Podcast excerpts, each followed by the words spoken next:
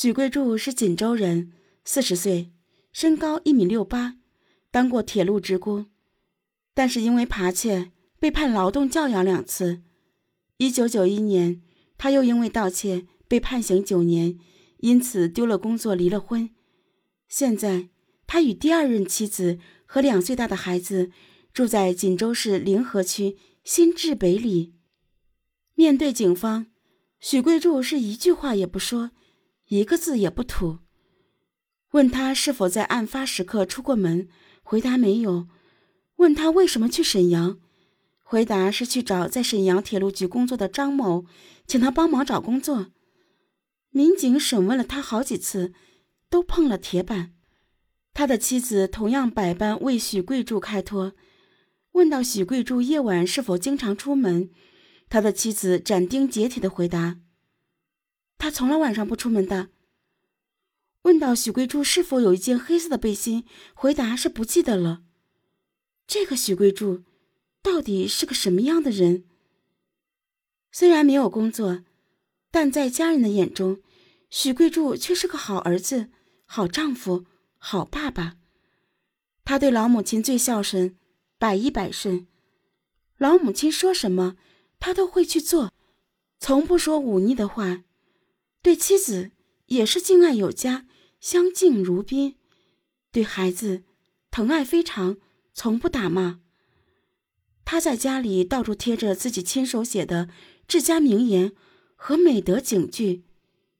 这样一个有人品、有文化的人，完全不像是一个连环杀手。虽然他的妻子神情惊慌而又故作镇定，让警方怀疑他在说谎。但是夫妻俩油盐不进，法律上又不能以测谎结果判定许贵柱的犯罪嫌疑，要抓他，还是要有确凿的证据。证据很快就出现在警方面前，还记得吗？五幺八案件中，那个勇敢的刘真，曾经扯下凶手的黑色头套，在头套里边，技术人员发现了三根头发，以及几滴汗斑。有了头发，做 DNA 测试就很简单了。警方立刻对许贵柱进行 DNA 采样，并将物证送往辽宁省公安厅进行检验。检验结果很快出来了，这一回证据确凿，那三根头发就是许贵柱的。另一方面，在警方的压力之下，许贵柱的妻子也终于吐露了实情：丈夫不是夜夜都在家里。他经常在晚上出门，而且经常一宿不归。至于那件黑色背心，许贵珠妻子交代，自己在结婚时给丈夫买过两件，一件穿坏了做了抹布，另一件则不知去向。根据许贵柱妻子的描述，他买的背心与那件改造成头套的背心样式是一模一样的。许贵柱说过。自己去沈阳是为了找一个张姓的朋友，可他的妻子说，他们早就已经和张某没了来往。警方调查也发现，张某是个下岗职工，早已不在铁路局任职。有了确凿的 DNA 证据，又有了妻子的口供，凶手是许贵柱这一点已经是十拿九稳。那么，为什么蒋老板没能把他认出来？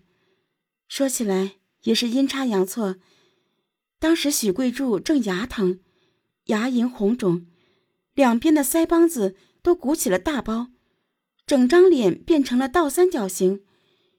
只见过许贵柱两面的蒋老板，自然认不出来这个脸肿得不成样子的人，就是当时向他兜售手机的那一个人。好在没有因此而让他逃脱。民警再次提审许贵柱。许贵柱开始不愿意回答，以沉默对应民警的所有问题。随着审讯的深入，终于肯张嘴了。可口供一天一个样，刚开始呢不承认，后来终于承认自己杀过人，但又不愿意说出作案细节。说了细节，却又不承认自己留下了物证。如此反反复复，也让民警们看到了许贵柱。混乱的内心，许贵柱交代，自己通常是尾随受害者，知道他们的住处，直到夜深人静之时，再通过各种方式从阳台潜入进去行凶。他之所以懂得擦拭指纹和鞋印，是在十二年的牢狱生涯里学会的。对于杀了两个人的事实，许贵柱很痛快的承认，但一旦触及性变态、变态狂等词语，他却又不愿意说话了，只是低下头，皱眉叹气。直到七月十五日，许贵柱终于第一次对“性”这个字做出了反应。民警询问现场是不是只有他一个人，许贵柱回答是。顿了两秒，他突然说道：“说我杀人行，监视我没用，我不是变态。”民警再次问。他这样做是为了什么？许贵柱回答：“我就是为了看，为了观赏。”种种的话语显示，许贵柱似乎把自己杀害的两位女性当做美丽的战利品，彰显的是他强大无比的力量。但为什么会在死者身上刻字？为什么对死者多次砍杀？为什么对着死者打扑克？许贵柱却始终不愿意说出原因，更不愿意透露自己的作案动机。被问急了，许贵柱就说：“你们谁也猜不着我是怎么想的。”他将此作为一个可以炫耀的秘密，只有他一个人独享这份隐秘的快乐。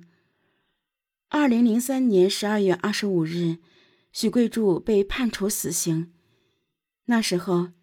SARS 的阴霾已经在中国散去，东北从天而降的白雪又年复一年的把黑色的土地覆盖。